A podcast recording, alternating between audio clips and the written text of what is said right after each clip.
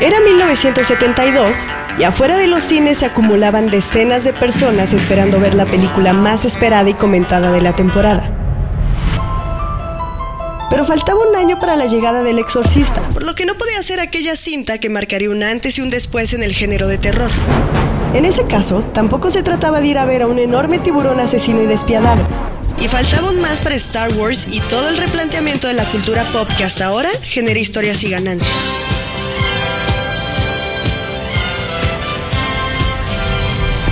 Para esta película esperaban entrar personajes de la talla de Frank Sinatra, Truman Capote o Jackie Kennedy. Lo extraño es que era una película porno de bajo presupuesto que llamó la atención de las masas. Primero, porque tenía un argumento por más irreal que este fuera. Tenía una historia. Well, there it is, you little bugger. There it is. What? Well, your clitoris, it's deep down in the bottom of your throat. now, now, Miss Lovelace. Uh, Listen, having a clitoris deep down in the bottom of your throat is better than having no clitoris at all. That's easy for you to say. Suppose your balls were in your ear. But then I could hear myself coming. Y como sabemos, las no porno se andan con rodeos y se van directo a lo que se tengan que ir. Go order the large sausage. We did, but we don't have any money. How can we pay him? Y en segundo lugar, porque plantea el desarrollo de un personaje femenino que se alejaba de la imagen imposible de las conocidas actrices de la industria. A estas alturas, ya esperamos que sepan qué película es. road making me feel warm all over. Pero por si se escondieron del mundo, hablamos de Deep Throat o Garganta Profunda, protagonizada por la alguna vez llamada Linda Lovelace.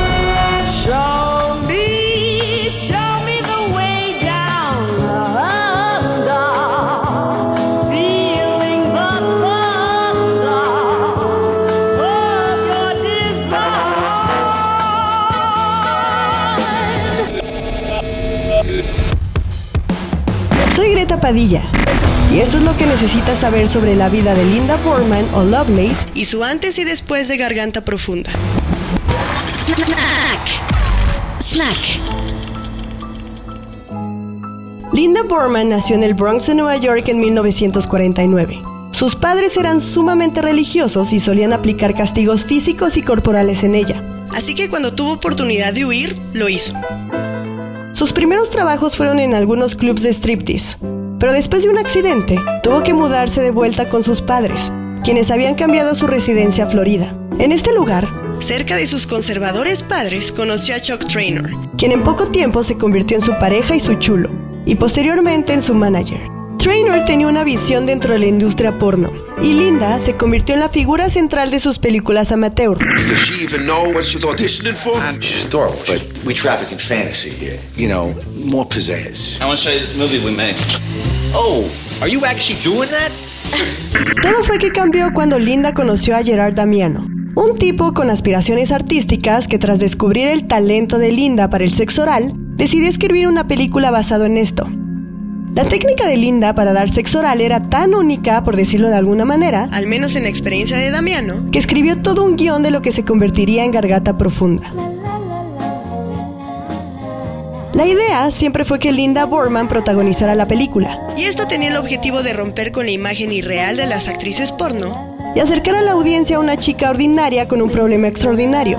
Y fue así como también llegó el cambio de nombre, Linda Lovelace. La doble L al estilo de Brigitte Bardot o Claudia Cardinale. Una mujer divertida y muy sexual nacida en Texas.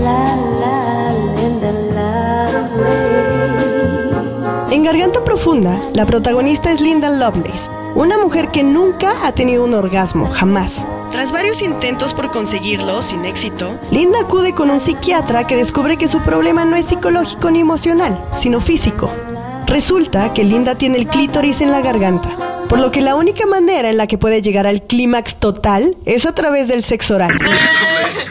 Listen, we have the problem solved. All we have to do now is find a solution. Like what? Like, like deep throat. Deep what? Throat. Have you ever taken a penis all the way down to the bottom of your throat? No.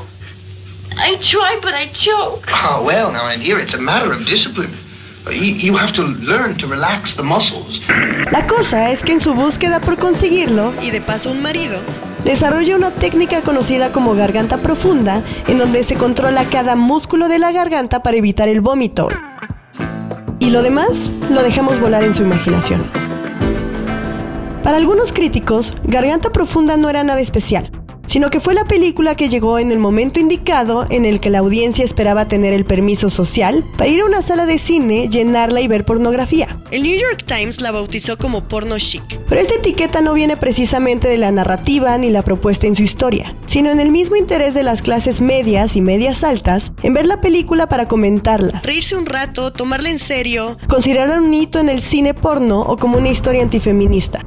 Sin embargo, la realidad es que en medio de todo, sosteniendo cualquier argumento, estaba Linda Lovelace, tanto el personaje como la mujer que había adoptado el nombre. La otra realidad es que Linda no era garganta profunda, a pesar de los esfuerzos durante la difusión de hacerle creer a la audiencia que la actriz era tan libre como el personaje, que hacer una escena con un consolador de vidrio y un refresco era genial, o que ser famosa era una ventaja. Linda Lovelace y Linda Borman fueron víctimas de aquello que promueve el consumo del porno, y es la degradación y la fantasía de una mujer que no puede, o mejor dicho, no quiere decir que no. Right now, we're going to talk about the battle against pornography. The story behind the person known as Linda Lovelace, star of the porno film Deep Throat, is a story of a prostitute who became an international celebrity. Behind the scenes, it's a story of horror, violence, and degradation. Diez años después del estreno de Garganta Profunda, Linda reveló todo el infierno que vivió antes, durante y después de filmar la película, sobre todo en manos de su esposo Chuck Traynor. Linda describió su vida antes del éxito de la cinta como esclavitud sexual. Bajo el dominio de un proxeneta, quien controlaba aspectos tanto de su higiene como de su peso, fue golpeada y amenazada de muerte. Incluso habló de la existencia de películas snuff que grabaron con algunas mujeres que conocía. Pero esta parte solo fue el principio de lo que se convertiría en un tormento tras conocer a Traynor. En sus memorias y en diversas entrevistas, Linda dijo que su entonces esposo le había enseñado la técnica de garganta profunda por hipnosis. No fue opcional para ella. Y durante esta misma época, la obligó a trabajar como prostituta en fiestas. Fue en uno de estos eventos donde conoció a Damiano, con quien fue obligada a tener sexo y de esta manera, el estilista convertido en escritor y director, descubrió su técnica para la cual basó la premisa de la cinta. Años después de la salida de Garganta Profunda, Linda recuperó su apellido, el de Borman, y se convirtió en una activista que habló de los horrores del porno. Le puede pasar a cualquiera, decía refiriéndose no solo a caer en una red de violencia, sino a ser violentada a la vista de todos sin que nadie dijera nada.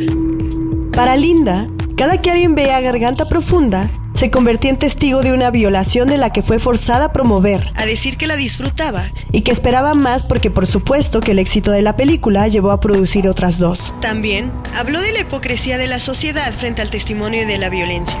Se estima que Garganta Profunda recaudó más de 600 millones de dólares en taquilla con un presupuesto de unos 40 mil, de los cuales, por cierto, Linda nunca vio ni un centavo. La gente llenó las salas de cine en todo el país frente a los esfuerzos del gobierno de prohibirla, causando un efecto contrario obviamente. Y luego, la juzgaron por haber permitido la violencia de la que fue víctima. ¿Por qué no escapar antes? What is your life like now? Well, I do all the housework. I'll never forget that a woman called me up to do an interview, and uh, she goes, I hope I'm not interrupt you. I said, Not at all. I'm doing the worst job in the house, the toilet bowl. She goes, What do you mean? You're cleaning the toilet bowl? She goes, I thought for sure you had a maid. I said, No, I'm my own maid, you know? Linda Borman se casó y tuvo hijos, y mientras contaba su historia para ilustrar lo que sucede detrás de la cámara, fue cuestionada por la constante fantasía masculina de que en el fondo hizo todo lo que le pasó, tanto en la realidad como en la ficción, y permaneció firme con su versión de las cosas. Pero en algún punto se separó de los movimientos feministas por una especie de desencanto del discurso que sostenían. Y también, de acuerdo con algunos biógrafos, porque sintió que estaba siendo utilizada con un propósito alejado al suyo. Las cosas, lamentablemente, no mejoraron para ella. La salud del activista había empeorado con el tiempo, y sin dinero para pagar sus operaciones o tratamientos, aceptó firmar merch de garganta profunda con el apellido de Lovelace, la misma chica a la que había intentado convertir en una ficción. Porque eso es lo que era, aunque la gente no lo creyera. Y tuvo que volverse de nueva cuenta una realidad. Linda Burman murió el 3 de abril de 2002 a los 53 años como consecuencia de un accidente automovilístico. Su imagen permanece en pósteres de películas. Se sigue hablando de Garganta Profunda y su supuesto impacto en la conversación del orgasmo femenino y el derecho al placer. Se nos permite ver la película sin críticas porque se trató de un evento mainstream que formó parte de aquella revolución sexual. Pero de lo que no se habla es de cómo todo esto, a la fecha, continúa alimentando el mito de la fantasía masculina de una mujer ordinaria, entre comillas, que debía ser tratada de ciertas formas a favor de sentir placer, que nos dijeron, fue negado por la misma naturaleza.